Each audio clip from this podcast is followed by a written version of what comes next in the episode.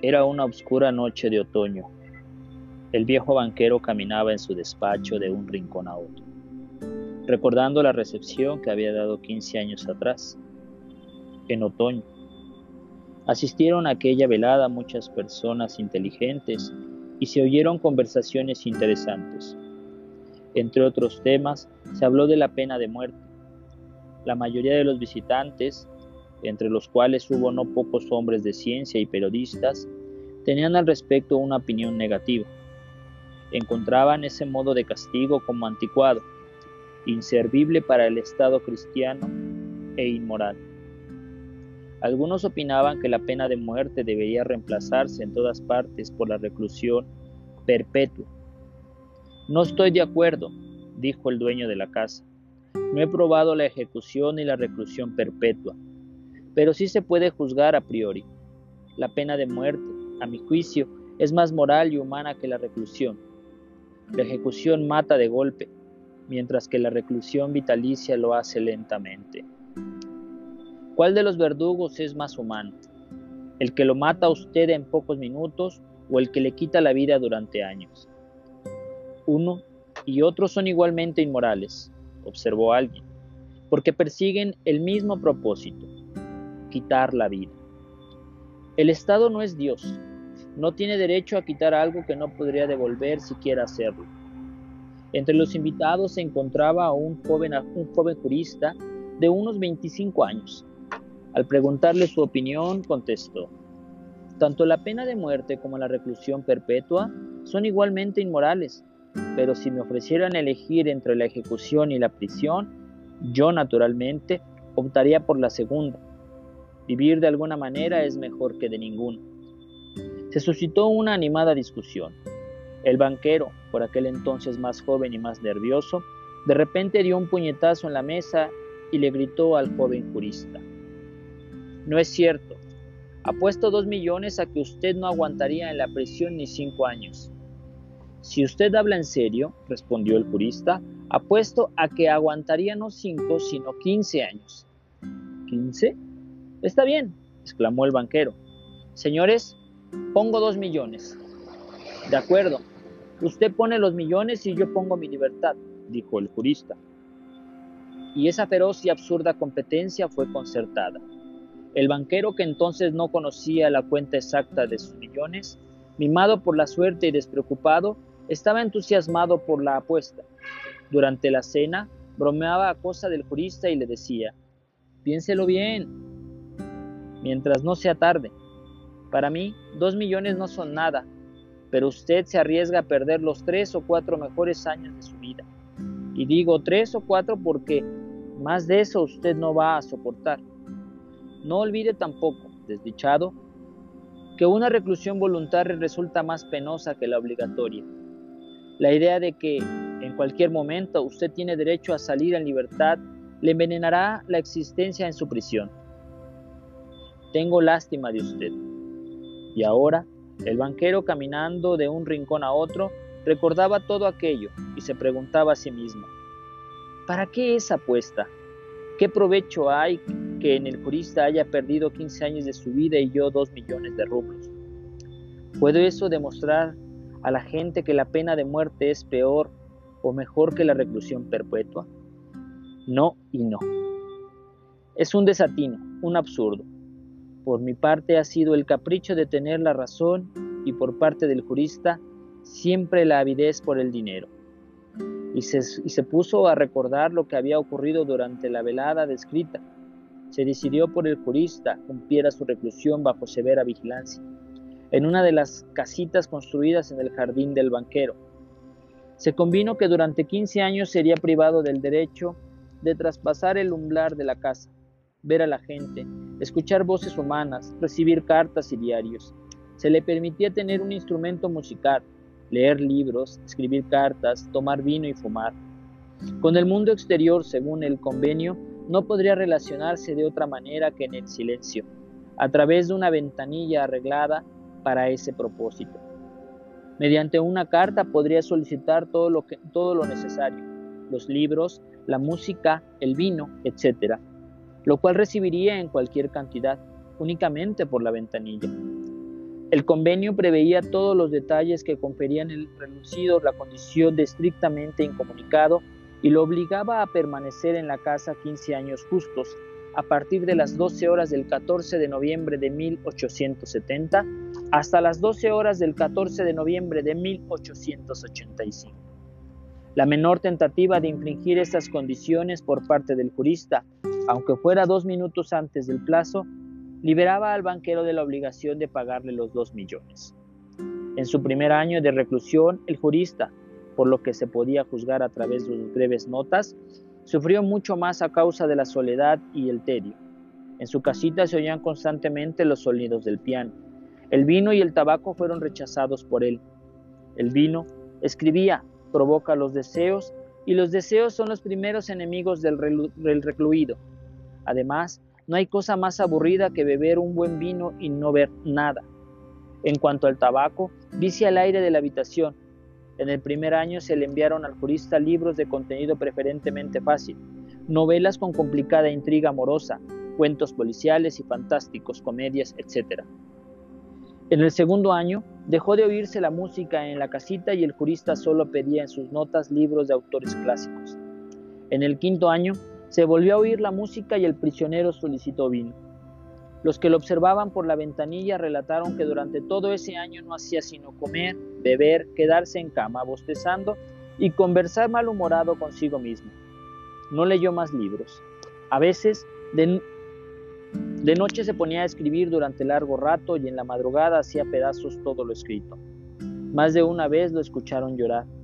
En la segunda mitad del sexto año, el recluido se abocó con ahínco al estudio de los idiomas, la filosofía y la historia. Acometió estas ciencias con tanta avidez que el banquero apenas alcanzaba a pedir libros para él. En el lapso de cuatro años fueron solicitados por correo, a su pedido, cerca de 600 volúmenes.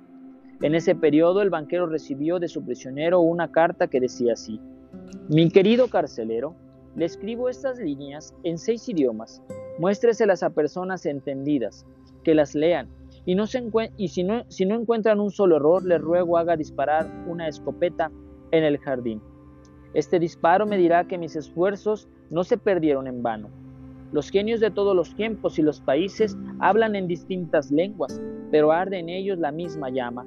Oh, si usted supiera que dicha sublime experimentó ahora en mi alma porque puedo comprenderlos. El deseo del recluido fue cumplido. El banquero mandó disparar la escopeta en el jardín dos veces. A partir del décimo año el jurista permanecía sentado a la mesa, inmóvil, y solo leía el Evangelio. El banquero le pareció extraño que el hombre que en cuatro años había vencido 600 tomos difíciles hubiera gastado cerca de un año en la lectura de un libro no muy grueso y de fácil comprensión. Al Evangelio le sustituyeron luego la historia de las religiones y la teología. En los dos últimos años de reclusión, el prisionero leyó una extraordinaria cantidad de libros, sin ninguna selección. Tanto se dedicaba a las ciencias naturales como a las obras de Byron y Shakespeare. En sus notas solicitaba a veces al mismo tiempo un libro de química, un manual de medicina, una novela y un tratado de filosofía o teología. Sus lecturas daban la impresión de que nadase en un mar, entre los fragmentos de un buque, y tratando de salvar la vida, se aferraba desesperadamente a uno y otro de ellos. El viejo banquero recordaba todo eso, pensando, mañana a las 12 horas él obtendrá su libertad. Según las condiciones, tendré que pagarle los dos millones. Y si le pago esta, todo perdido, estoy arruinado definitivamente. 15 años antes no sabía cuántos millones tenía, mientras que ahora le daba miedo saberlo. ¿Qué era lo que más tenía? Dinero o deudas, el imprudente juego en la bolsa, las especulaciones arriesgadas y el acaloramiento, del cual no pudo desprenderse ni siquiera en la vejez, poco a poco fueron debilitando sus negocios y el osado seguro y orgulloso y ricachón se transformó en un banquero de segunda clase, que temblaba con cada alza o baja de valores. Maldita puesta, farfullaba el viejo agarrándose la cabeza.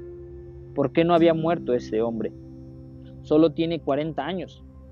Me quitará lo último que tengo. Se casará, disfrutará de la vida, jugará en la bolsa y yo, como un mendigo, lo miraré con envidia y todos los días le oiré decir lo mismo. Le debo a usted la felicidad de mi vida.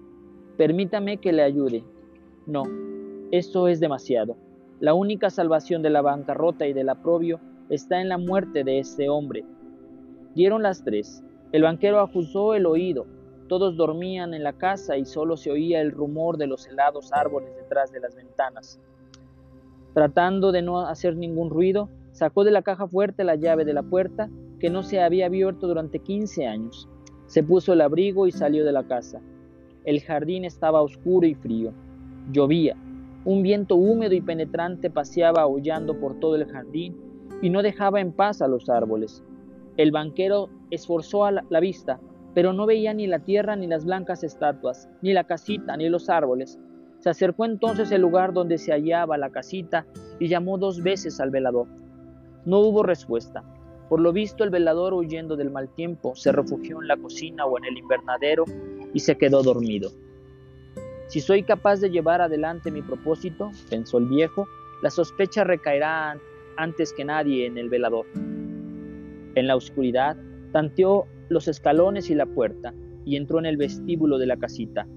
Luego penetró en el pequeño pasillo y encendió un fósforo.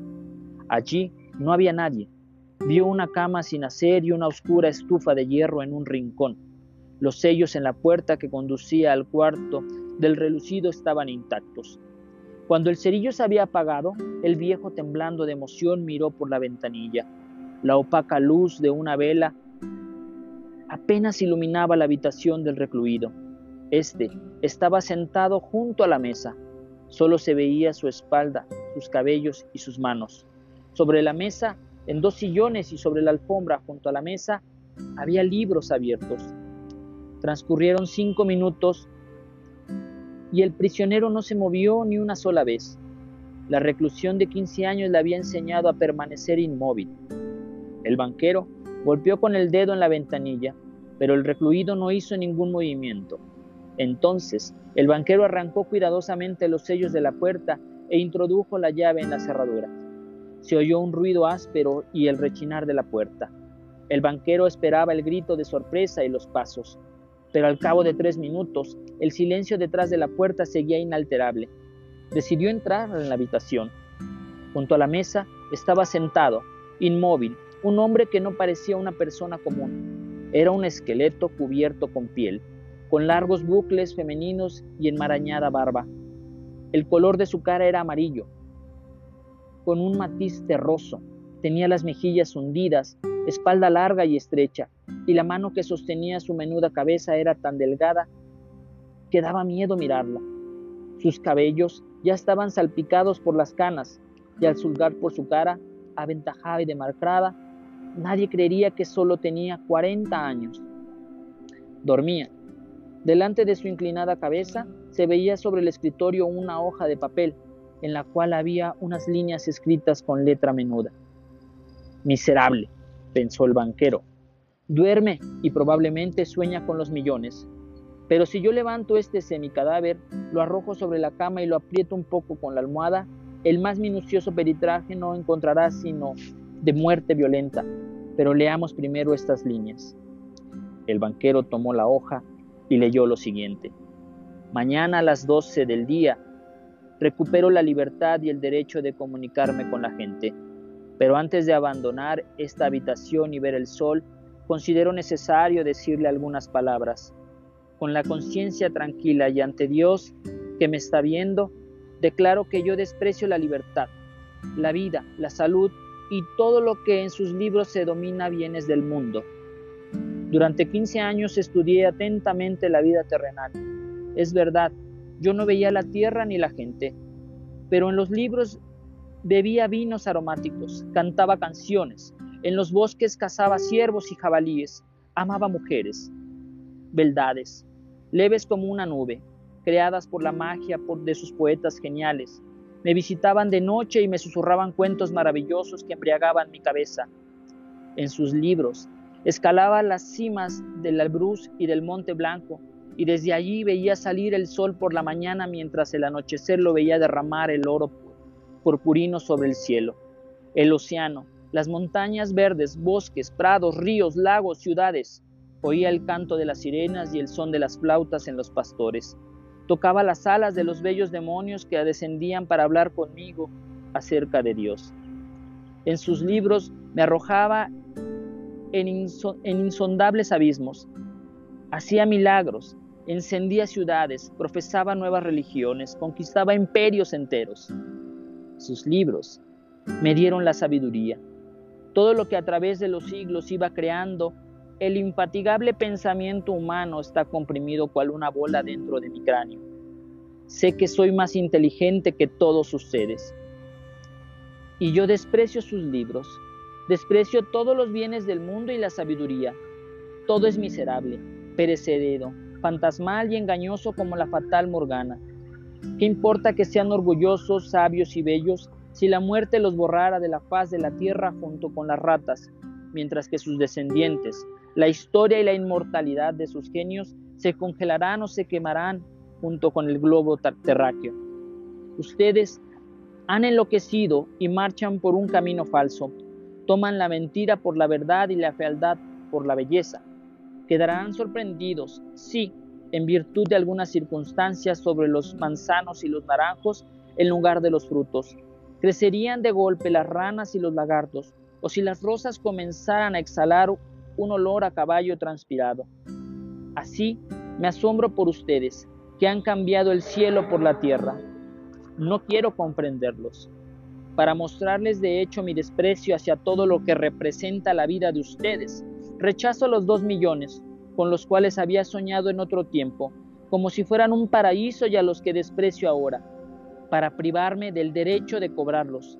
Saldré de aquí cinco horas antes del plazo establecido y de esta manera violaré el convenio. Después de leer la hoja, el banquero la puso sobre la mesa, besó, extraño, besó al extraño hombre en la cabeza y salió de la casita, llorando. En ningún momento de su vida, ni aún después de las fuertes pérdidas en la bolsa, había sentido tanto desprecio por sí mismo como ahora. Al volver a su casa, se acostó enseguida, pero la emoción y las lágrimas no lo dejaron dormir durante un buen rato. A la mañana siguiente, llegaron corriendo los alarmados veladores y le comunicaron haber visto cómo el hombre de la casita bajó por la ventana al jardín, se encaminó hacia el portón y luego desapareció. Junto con los criados, el banquero se dirigió a la casita y comprobó la fuga del prisionero. Para no suscitar rumores superfluos, tomó de la mesa la hoja con la renuncia y al regresar a casa la guardó en la caja fuerte. Madre mía, es una belleza.